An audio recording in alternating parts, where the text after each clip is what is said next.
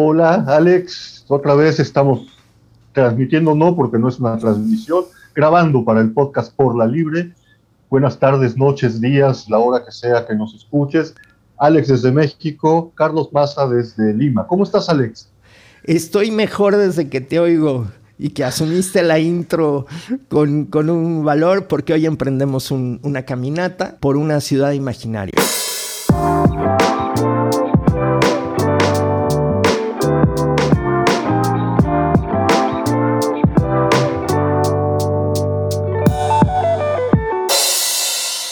Esta ciudad imaginaria es la creación humana, las, creaciones culturales, los textos, los, libros. Eh, imagínense que es una ciudad. En esta ciudad hay dos tipos de calle, dos tipos de espacios.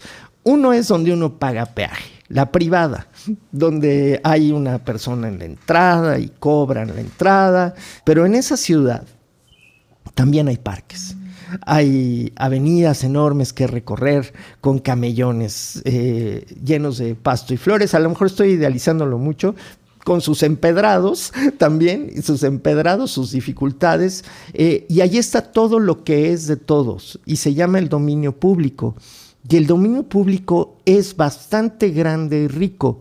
Eh, ¿No es así, Carlos? Es gigantesco, Alex, porque imagínate, cuántos siglos de historia humana, cuántos siglos de, producción cultural en todo el orbe eh, pertenecen de manera, solo por existir, a todos nosotros. El dominio público es eso, es el lugar al que pertenece la creación humana en general y del que es secuestrada cierta creación humana reciente eh, a través de las leyes de protección a la propiedad intelectual y el derecho de autor, etcétera.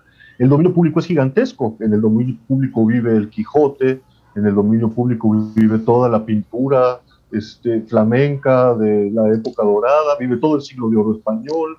En el dominio público vive pues casi toda la creación humana que está a nuestra disposición. Solamente unos edificios están cerrados por ahí, por el, en esta ciudad, están algunos edificios cerrados por ahí y habría que pagar para poder entrar ahí. Imagínate una discoteca con la cola de gente que quiere entrar y al lado hay otras discotecas sin cola abiertas.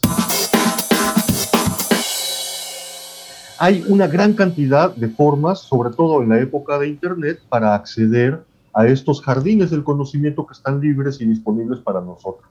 Es como cuando caminas por la ciudad, no puedes entrar a un edificio privado, pero puedes entrar a una iglesia, a una biblioteca pública, a algún museo, no a todos, pero a algunos, etcétera, ¿no? Esa es un poquito la, la lógica. Hay mucho de dónde cortar, Alex.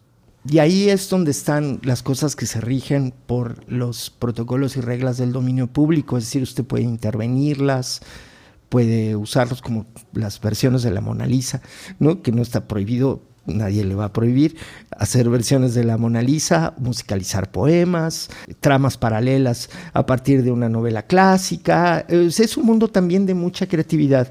Y justo como dices, es un mundo que estuvo en las bibliotecas mucho tiempo antes de Internet. Pero llega Internet y entonces viene también la posibilidad de darle a más gente acceso y de que más personas puedan tener acceso ahí. Y hoy quiero con Carlos recorrer algunas de esas ciudades, algunos de esos parques en específico, y me gustaría mucho que nos contaras la historia del proyecto Gutenberg. Yo diría que es el paradigma de repositorio, de, este, del lugar a través del cual se puede acceder al dominio público. Claro que está muy concentrado en el idioma inglés, es un proyecto que nace en el ámbito del idioma inglés y que eh, recupera y digitaliza todo aquello que forma parte del dominio público, que pertenece al dominio público, pero que no está disponible digitalmente, porque uno de los grandes problemas del dominio público es que no está disponible digitalmente, ¿no? Eh, hay que hacer el trabajo de digitalizar y ese trabajo lo tiene que pagar alguien, lo tiene que hacer alguien y tiene que ser pagado. En el caso de dominio del proyecto Gutenberg o de proyectos como Wikicommons, eh, que es esta ala de Wikipedia que, eh, que guarda todo lo que es imagen, audio, video, etcétera, que está disponible para ser utilizado por la Wikipedia y por quien consulta la Wikipedia. Los proyectos Gutenberg, el propio Instituto Cervantes, en el caso del, idioma español, en el Instituto Cervantes podemos acceder a eh, obra en español de dominio público muy importante. Por ejemplo, para los peruanos, todo Ricardo Palma, todo Ricardo Palma está disponible digitalmente en el Instituto Cervantes, sin hablar, por supuesto, de las traducciones más antiguas de la Divina Comedia, por ejemplo. Es decir, los clásicos a los que Italo Calvino decía hay que volver siempre a los clásicos, son del dominio público y están disponibles para todos ahí, en algunos casos en inglés. Yo recuerdo eh, el momento en que me decidí a leer en serio Moby Dick, porque de chico la leí, pero no muy en serio, la leí como novela de aventuras. Es una novela mucho más amplia que, que solamente las aventuras y quise leerla en inglés, en su idioma original, y la encontré en el proyecto Gutenberg. Ahí está Moby Dick completita en inglés, por supuesto. El problema es que las traducciones al castellano están protegidas por el derecho de autor, la traducción, no el original, ¿no? No, decíamos, estábamos platicando antes de entrar a esta grabación de cierto grado paradójico que tiene la musicalización de poemas, ¿no? En el mundo, en el mundo donde hay disquera, donde hay este, editora y todas esas cosas. Entonces vamos a poner algo que está en el dominio público, por ejemplo, un soneto de Góngora, de Quevedo, ¿no? pues hay gente que va, lo musicaliza porque ama ese soneto, lo graba y le y hace algo claro, lo hace mucho más conocido, eh, más gente puede escuchar a Machado, por ejemplo, la poesía de Machado, que todo el mundo puede recordar ahorita alguna de Serrat, ¿no? que, cuya letra es en realidad un poema de, Machado y crea un, nuevo producto intervenido, ¿no? Que es la musicalización de un poema, pero a la vez toma un, pedacito, un producto que estaba en el dominio público y lo invita campantemente a pasar al mundo del copyright, ¿no? Y decíamos un poco bromeando que entonces deberían cobrar solo un porcentaje de las regalías, ¿no? Este, bromeando un poco. Por cierto que eh, la música, en la música se complica tantito más, ¿no? Esto de, los repositorios y del Es tan, tan interesante lo de la música que eh, ha habido ejecutantes músicos amateurs o no profesionales que graban una fuga de Bach en su pianito en su casa y les cae la demanda. La suben a YouTube y entonces YouTube les corta el video, eh, viene una de estas este, gestoras de derechos colectivos que les, les, dice, usted no puede tocar a Bach, pero si Bach es dominio público. Ah, no, nosotros lo tenemos registrado por la grabación que hizo Barenboim en 1979. Entonces, hay conflictos de acceso que incluso nos impiden acceder a lo que tenemos derecho, como es aquello que forma parte del dominio público, pero que no ha sido digitalizado, ¿no? Alguien lo digitaliza, lo sube y lo secuestra, lo secuestra para su uso personal, como se ha dado el caso de estas personas que ejecutan abajo a Beethoven, lo suben a YouTube y reciben una demanda, son demandados. En contra de todo este universo, eh, los bloqueos, las dificultades, los obstáculos al acceso, está eh, el mundo de los repositorios, el mundo de los espacios en los que podemos acceder a contenidos gratuitamente, a contenidos libres, eh, y que son puestos a disposición por instituciones como el caso del Proyecto Gutenberg, el caso del Instituto Cervantes muchos otros. La mayor parte de, los, eh, de las colecciones de tesis de las universidades debería estar siendo puesta a disposición del público a través de repositorios institucionales la mayor parte del conocimiento que producen las ONGs del mundo está puesto a disposición. Hay una gran cantidad de material al que podemos acceder de lectura, de escucha, de visualización, películas, cortos, videos, series de televisión completas, etcétera, que se pueden eh, encontrar, por ejemplo, en este espacio. Todos los que usamos Facebook o Twitter hemos oído hablar en algún momento de Open Culture, esta especie de portal Open Culture, que es un clickbaiter, es un portal que eh, genera contenido para jalar clics que le generen réditos eh, por publicidad, pero que efectivamente canaliza gran cantidad de contenidos accesibles de manera libre eh, a través de Internet, pero sobre todo en inglés. Aparte tenemos YouTube, todo lo que la gente ha subido a YouTube y que todavía YouTube no baja. Hay muchas cosas que cada vez vamos a encontrar más links a videos de YouTube rotos porque la política de control de la propiedad intelectual en YouTube está siendo cada vez más dura, más severa.